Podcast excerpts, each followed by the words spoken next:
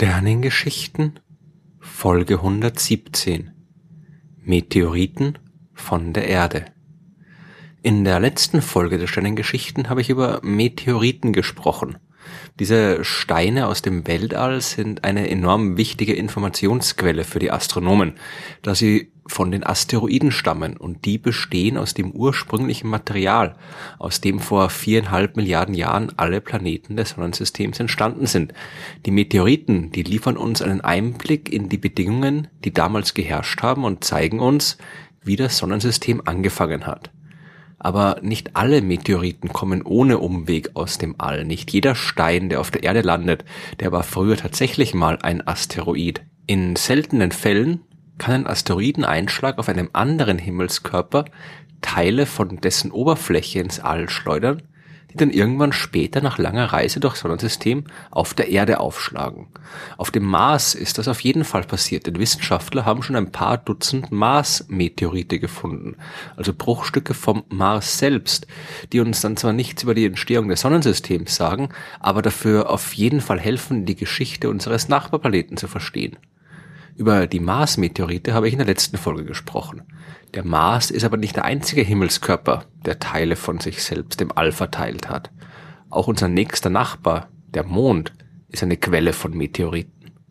Mittlerweile haben wir 90, knapp 90 Felsbrocken auf der Erde gefunden, die eindeutig vom Mond stammen. Und in diesen Fällen kann man das besonders gut nachweisen, weil man ja auch das Gestein zum Vergleich hat, das die Astronauten der Apollo-Missionen von ihren Besuchen am Mond direkt zurück zur Erde gebracht haben. Als die bemannten Flüge zu unserem Begleiter im All im Jahr 1972 zu Ende waren, hat man ungefähr 382 Kilogramm Mondgestein gehabt und das waren die einzigen Proben, die den Wissenschaftlern auf der Erde zur Verfügung gestanden sind. Wenn man mal von den knapp 300 Gramm absieht, die die unbemannten russischen Lunarsonden zur Erde gebracht haben fast 400 Kilogramm Gestein sind nicht wenig, aber es gibt so viel über den Mond zu lernen, dass dieses bisschen Gestein als Informationsquelle bei Weitem nicht ausreicht. Besonders wenn es um die Entstehung des Monds geht, kann man eigentlich nie genug geologische Daten haben. Man geht ja heute davon aus, dass der Mond bei einer großen Kollision während der Entstehungsphase der Planeten entstanden ist. Die noch unfertige Erde ist damals mit einem etwas maßgroßen anderen unfertigen Planeten kollidiert und dieser Himmelskörper wurde dabei zerstört. Und auch die junge Erde, die wurde ordentlich durchgerüttelt. Große Teile von ihr wurden ins All geschleudert, wo sie dann den Mond geformt haben. Und wenn das wirklich so war, dann muss es klare Ähnlichkeiten zwischen dem Gestein auf der Erde und dem auf dem Mond geben, aber auch Unterschiede, die auf die Reste des einschlagenden anderen Planeten zurückzuführen sind. Will man die Vorgänge bei der Kollision genau verstehen, dann braucht man möglichst viel Gestein, mit dem man arbeiten und forschen kann. Die Wissenschaftler sind also sehr froh, dass sie neben den 382 Kilogramm Mondgestein der Apollo-Missionen heute auch fast 30 Kilogramm in Form von Mondmeteoriten gefunden haben.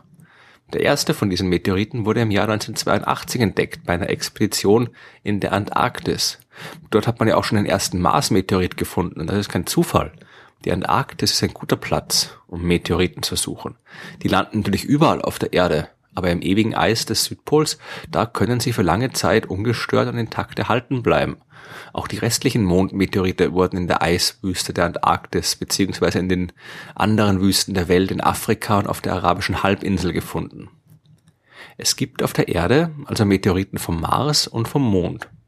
Und die anderen Himmelskörper, bei der Venus ist nicht damit zu rechnen, dass es da Meteoriten gibt, die auf der Erde landen. Ihre Atmosphäre ist so extrem dicht, dass Asteroiden schon vor dem Einschlag auf der Oberfläche auseinanderbrechen und verglühen.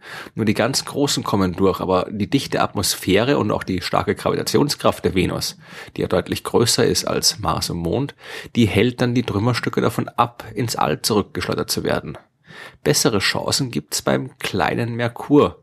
Seine Oberfläche, die ist von Kratern übersät so wie des Mondes und so wie der Mond hat auch keine Atmosphäre. Die vielen Kollisionen in seiner Vergangenheit, die sollten also genug Material ins All geschleudert haben, dass da vielleicht einiges auch auf der Erde gelandet ist. Allerdings ist Merkur eben auch der Sonne sehr nahe und es ist wahrscheinlich, dass die meisten Meteorite vom Merkur dann mit ihr zusammengestoßen sind und es nicht bis zu den anderen Planeten geschafft haben. Im Jahr 2012 hat man dann aber im Nordwesten von Afrika, in Marokko, einen Meteorit gefunden, der eventuell vom Merkur stammen könnte. Der Stein mit der Bezeichnung NWA 7325 wiegt 345 Gramm, hat eine interessante grünliche Färbung und eine chemische Analyse ist eine Zusammensetzung, die hat gezeigt, dass sie nicht mit dem zusammenpasst, was man von anderen Himmelskörpern kennt. Bis auf den Merkur. Die wenigen Raumsonden, die bisher dorthin geflogen sind, die haben die Oberfläche des Merkurs zumindest aus der Ferne untersucht. Und diese Daten stimmen mit den Daten über den Meteorit recht gut überein. Die Analyse des Meteoriten hat außerdem gezeigt, dass er von einem größeren Himmelskörper stammen muss, der groß genug ist, damit sein Inneres heiß werden und dann aufschmelzen kann. Dieser Meteorit muss also von einem Objekt stammen, das so groß ist wie ein Planet. Er kann aber nicht vom Mars, nicht vom Mond und auch nicht von der Venus stammen. Also bleibt nur noch der Merkur übrig. Oder irgendein anderer Planet, der heute nicht mehr existiert. Denn äh, NWA 7325 ist mit viereinhalb Milliarden Jahren fast so alt wie das Sonnensystem selbst. Und es ist wahrscheinlich, dass damals mehr Planeten entstanden sind, als wir heute beobachten. Heute sehen wir nur die Planeten, die die chaotische Entstehungszeit überstanden haben, ohne mit irgendwas zu kollidieren. So wie es während der Entstehung des Mondes ja auch passiert ist, da ist auch ein Planet zerstört worden. Es wäre also theoretisch möglich, dass dieser seltsame Meteorit von einem dieser frühen Planeten stammt, die später bei planetaren Kollisionen zerstört worden sind. Genau werden wir es aber wohl erst wissen, wenn mal eine Raumsonde auf der Oberfläche des Merkurs gelandet ist und sich deren Zusammensetzung ganz genau ansehen kann. Einen Planeten haben wir aber noch vergessen, die Erde. Auch hier bei uns schlagen ja immer wieder Asteroiden ein und es gab in der Vergangenheit genug Kollisionen, bei denen Material von der Erdoberfläche ins All geschleudert worden sein muss. Es müssten da draußen also auch irgendwo Stückchen unseres eigenen Planeten herumfliegen. Und vielleicht liegen irgendwo auf der Oberfläche des Mars oder des Mondes Erdmeteoriten herum. Wissenschaftler haben mit Computersimulationen berechnet, wie viele das in etwa sein könnten und wo sie gelandet sind. Bei einem ausreichend großen Einschlag fliegt zwar viel Material von der Erde bis ins Weltall, das meiste davon kommt aber nicht weit. Im Gegensatz zum Mars oder zum Mond hat die große Erde eine starke Anziehungskraft und fast 40 Prozent des Zeugs fällt wieder zu ihr zurück. Ebenfalls fast 40 äh, Prozent bleiben in der Umlaufbahn um die Erde und werden früher oder später ebenfalls wieder zurückfallen.